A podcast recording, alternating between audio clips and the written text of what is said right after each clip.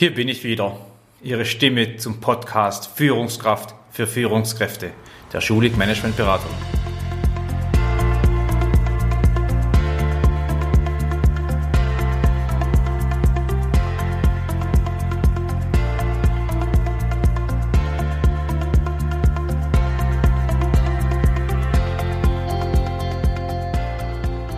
Liebe Hörer meiner Podcasts, Grüß Gott und herzlich willkommen zu einer weiteren Ausgabe der Podcast-Folge Führungskraft für Führungskräfte. Ich bin immer noch Stefan Schulig, ja, und ich freue mich wirklich, wenn Sie wieder eingeschaltet haben.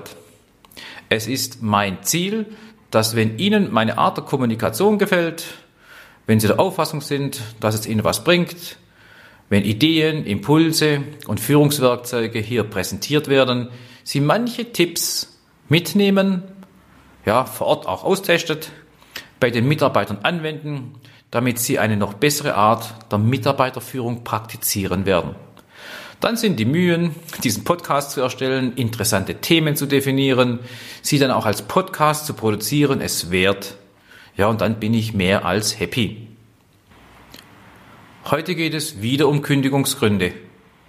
Dabei habe ich aber die Fronten gewechselt und stelle Ihnen einige wichtige so gut wie gar nicht offiziell nachlesbare Gründe vor, die von Seiten der Arbeitgeber mitschwingen, um sich zu diesem Schritt der Kündigung zu bewegen.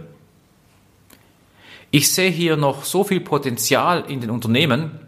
Ich sehe manche Tragik, wo wirklich gute Mitarbeiter ihren Arbeitgeber verlassen und durch ganz einfache Tipps und Hinweise durch eine bessere Kommunikation in die Abteilung oder hin zu seinem eigenen Vorgesetzten wäre so mancher Mitarbeiter da geblieben.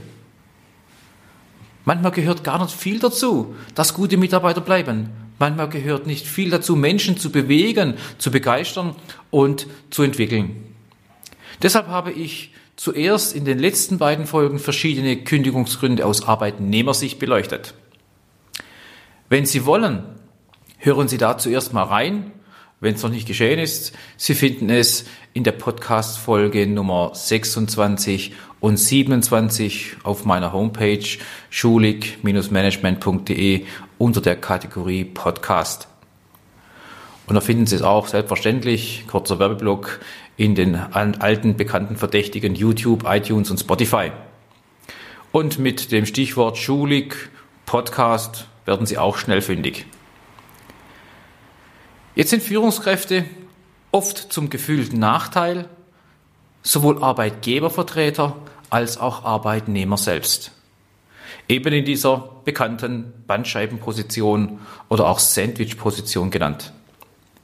Wobei letzteres Bild ja ein gutes hat, nämlich dort in der Mitte des Sandwiches ist das Fleisch, das sind wir als Führungskräfte, das schmeckt uns und das ist das Wesentliche vom Sandwich, was das Sandwich auch ausmacht. Netter Gedanke, zumindest für alle Nicht-Vegetarier. Wenn ich jetzt Kündigungsgründe aus Sicht des Arbeitnehmers dargestellt habe, macht es durchaus Sinn, die andere Position auch zu beleuchten.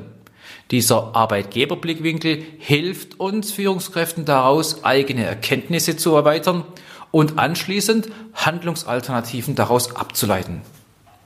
Wir fragen uns also, warum kündigen undercover, muss ich fast schon sagen, Arbeitgeber einen angestellten Mitarbeiter? Das hat jetzt nichts mit irgendwelchen Rechtsgründen zu tun. Einfach nur Mindset. Ach ja, noch eine Bemerkung zu diesem sehr, sehr heiklen Thema. Denn über die wahren Gründe, die zu einer Arbeitgeberkündigung führen, spricht man offiziell gar nicht so häufig. Das läuft über andere Kanäle. Erst recht spricht man nicht beim Arbeitsgericht darüber.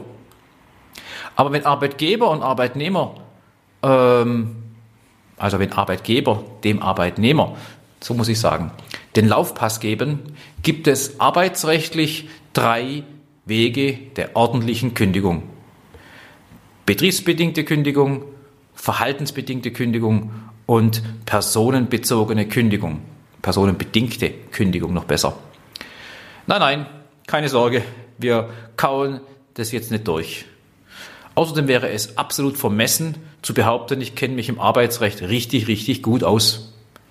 Aber ich habe in meinem Berufsleben sowohl als Personalchef eines über 1000 Mann großen Mitarbeiterunternehmens äh, oder auch als Vorstand und später geschäftsführender Gesellschafter eine nicht kleine dreistellige Anzahl von Kündigungen ausgesprochen und durchgezogen.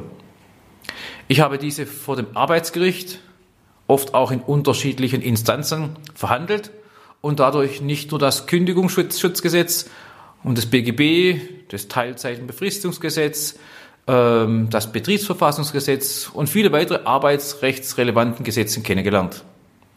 Ja, und dann kommen ja noch hinzu die unzähligen Urteile des LAGs, des BAGs oder des EuGHs, die im Rahmen der Rechtsprechung ja auch bindenden Charakter aufweisen.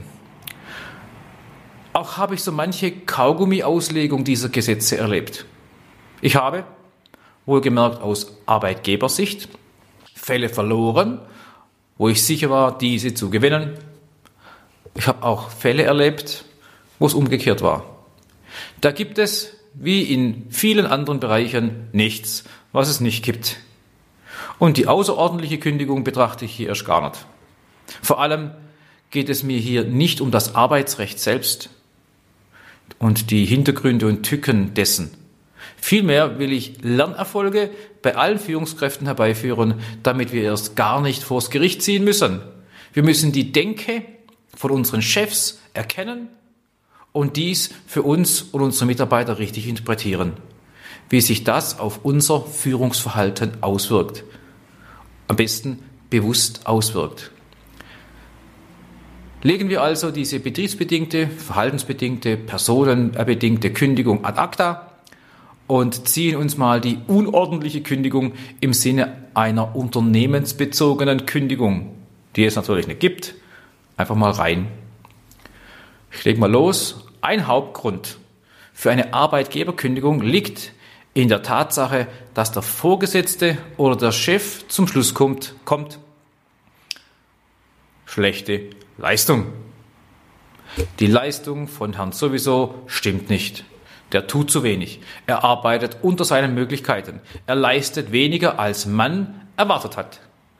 Er erreicht seine Ziele nicht und die Ergebnisse stimmen auch nicht. Werden wir mal konkret. Ein Beispiel aus meiner Erfahrung auch als Unternehmer.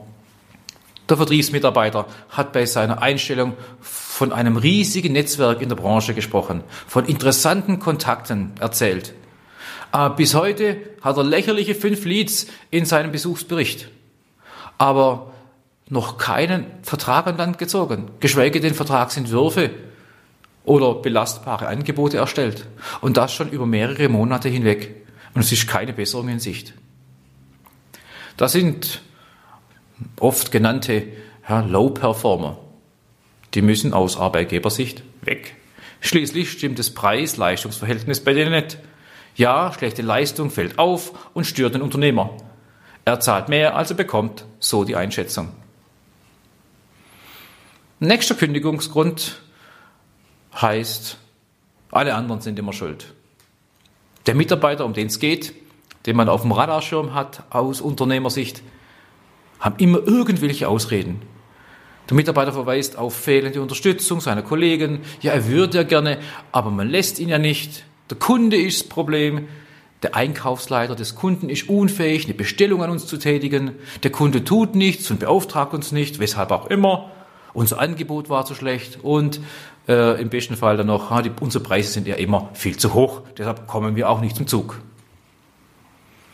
Wir hören dabei keinerlei selbstkritische Betrachtung des Mitarbeiters.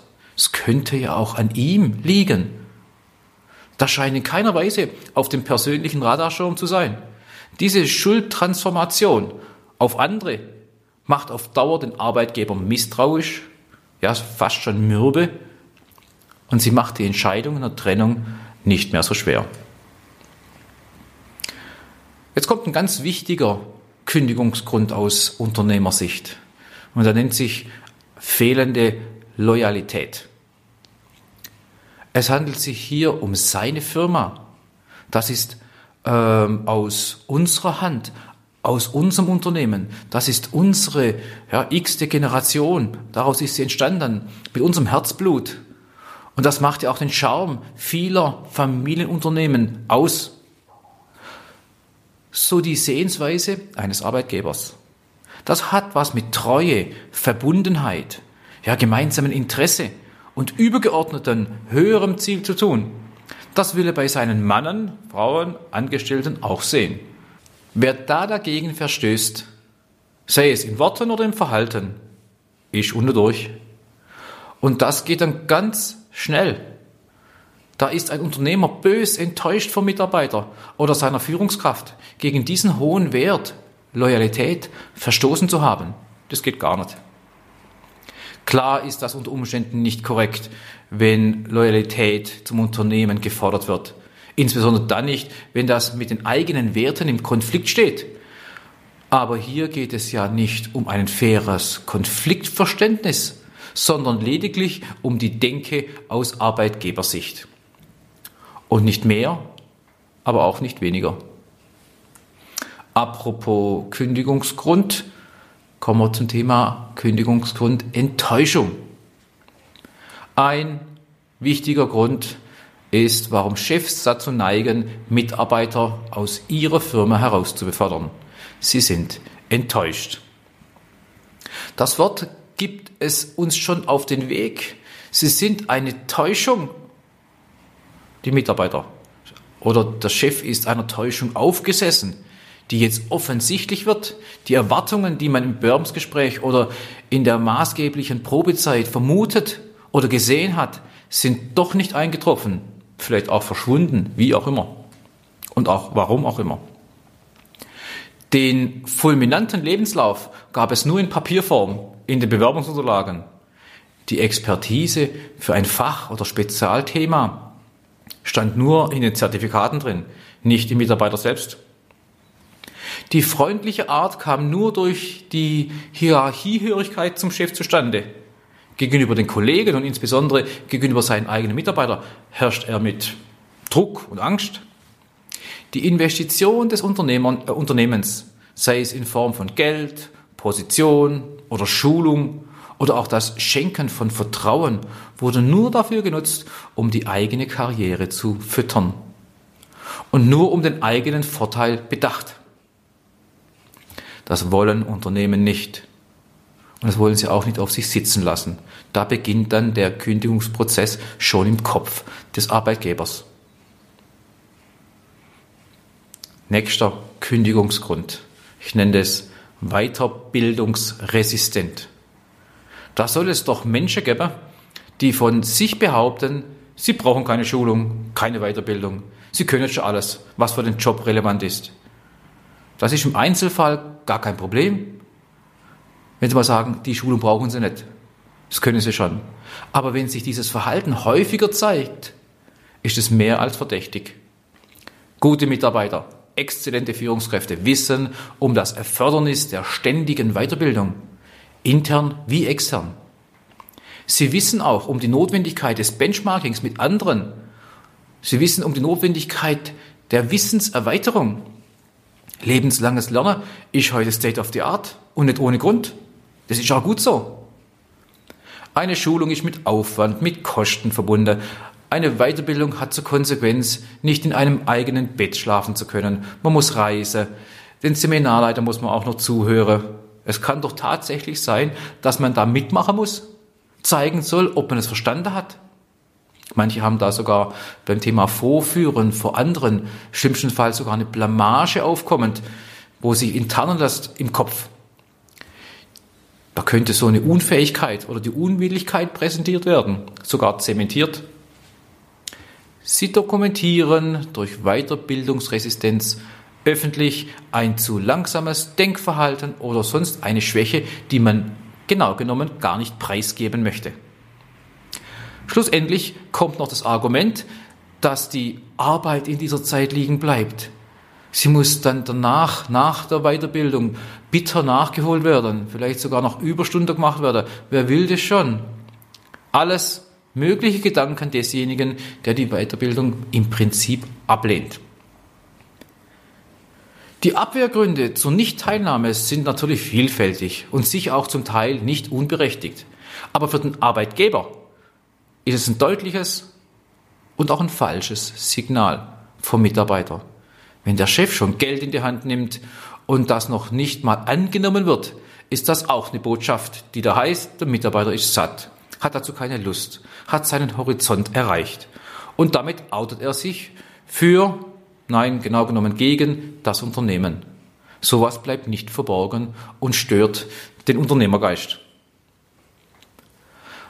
Und als Schulig Managementberatung und zertifizierte Bildungseinrichtung muss ich mich persönlich auch zu Wort melden und meine Erfahrung mit dem Thema Weiterbildung zum Thema äh, Weiterbildungsscheue Teilnehmer zu Wort melden. Da überzeugt man die Personalabteilung, dann den Personalchef von einer Personalentwicklungsmaßnahme, insbesondere natürlich von Führungskräfteentwicklungsmaßnahmen und Schulungen. Man holt sich die Genehmigung und das erforderliche Budget vom Firmenchef, um danach zu hören, na, ich brauche keine Schulung. Ich führe so, alles wunderbar. Ich brauche das nicht. Ich mache das schon seit zehn Jahren. Ich führe mit gesundem Menschenverstand. Da gehen mir schon Nackenhaare äh, auf und stellen sich. Genau die sind denn meine Freunde. Ich mache diese schönen Aufgaben in äh, meinem Unternehmen schon hier mehr als zwölf Jahre im Rahmen der Aus- und Weiterbildung von Führungskräften. Ich kenne keinen Teilnehmer meiner Seminare, der nach zum Beispiel äh, den acht Tagen über drei Module, drei Monate hinweg je gesagt hätte, dass es für ihn unnütz gewesen sei. Seine Führungssinne sind mal wieder geschärft worden. Er hat Neues sogar dazugelernt, ein Update erfahren. Das gilt auch im Übrigen für mich selber. Ich gehe mehrmals jeden, äh, jedes Jahr zu Veranstaltungen, wo Führungskräfte weitergebildet werden. Auch ich nehme immer irgendwas mit. Also, wir lernen, gute Mitarbeiter sind weiterbildungswillig und weiterbildungsfähig. Das sind jetzt schon einige harte und konkrete Kündigungsgründe, die Sie auf Papier oder im Rechtsstreit nicht finden werden. Und doch existieren sie. Inwieweit diese Gründe ihre objektive Berechtigung habe, haben, überlasse ich Ihrer Fantasie. Auch interessiert es in diesem Podcast nicht, ob vielleicht von der Firma etwas falsch gemacht wurde, ob eventuell gravierende Führungsfehler begangen wurden, die dazu führten, dass der Mitarbeiter geworden ist, wie er ist, steht tatsächlich auf einem anderen Blatt. Es sind wahre, oft unausgesprochene Kündigungsgründe von Arbeitgebern. Schlechte Leistung, andere sind schuld, Enttäuschung über den Mitarbeiter, fehlende Loyalität, weiterbildungsresistent. Wir hören uns beim nächsten Mal wieder, wenn es heißt Führungskraft für Führungskräfte. Wir bleiben bei diesem wichtigen, leider selten thematisierten Thema. Sie erhalten weitere Gründe, nochmals, und das ist mir wichtig, nicht mit dem Ziel, heimliche Dinge aus dem Geschäftsführerzimmer einfach zu verraten oder weil sie geheim und damit für viele mysteriös sind und deshalb hier werbewirksam vermarktet werden können. Nein, nein, es geht darum, Führungskräften aufzuzeigen, wie ihre Chefs denken, um rechtzeitig und proaktiv zu agieren, um geeignete Maßnahmen einzuleiten und passend zu kommunizieren, damit Führungskräfte nicht mit solchen lästigen, zeitraubenden Aufgaben konfrontiert werden. Vor allem, wenn dann das berühmte Tischtuch zwischen Arbeitnehmer auf der einen Seite und dem Arbeitgeber auf der anderen Seite zerschnitten ist. Und tschüss und guten Tag oder Abend oder guten Morgen, gute Nacht, ihr Stefan Schulig. Alles soweit verstanden? Ist's klarer geworden? Sind Impulse zur Steigerung der Führungskompetenz dabei, die Ihnen etwas bringen? Dann tun Sie mir auch einen Gefallen. Empfehlen Sie mich an Führungskräfte weiter, denen diese Podcasts auch was nützen. Auch lade ich Sie gerne zu meinem gleichnamigen Seminar Führungskraft für Führungskräfte ein. Da bekommen Sie noch mehr Informationen, machen Übungen, wichtige Tests zur Optimierung Ihrer Führungskompetenz live. Die nächsten Seminartermine finden Sie auf meiner Homepage schulig-management.de unter der Rubrik Leistungen. Es grüßt Sie, Ihr Stefan Schulig.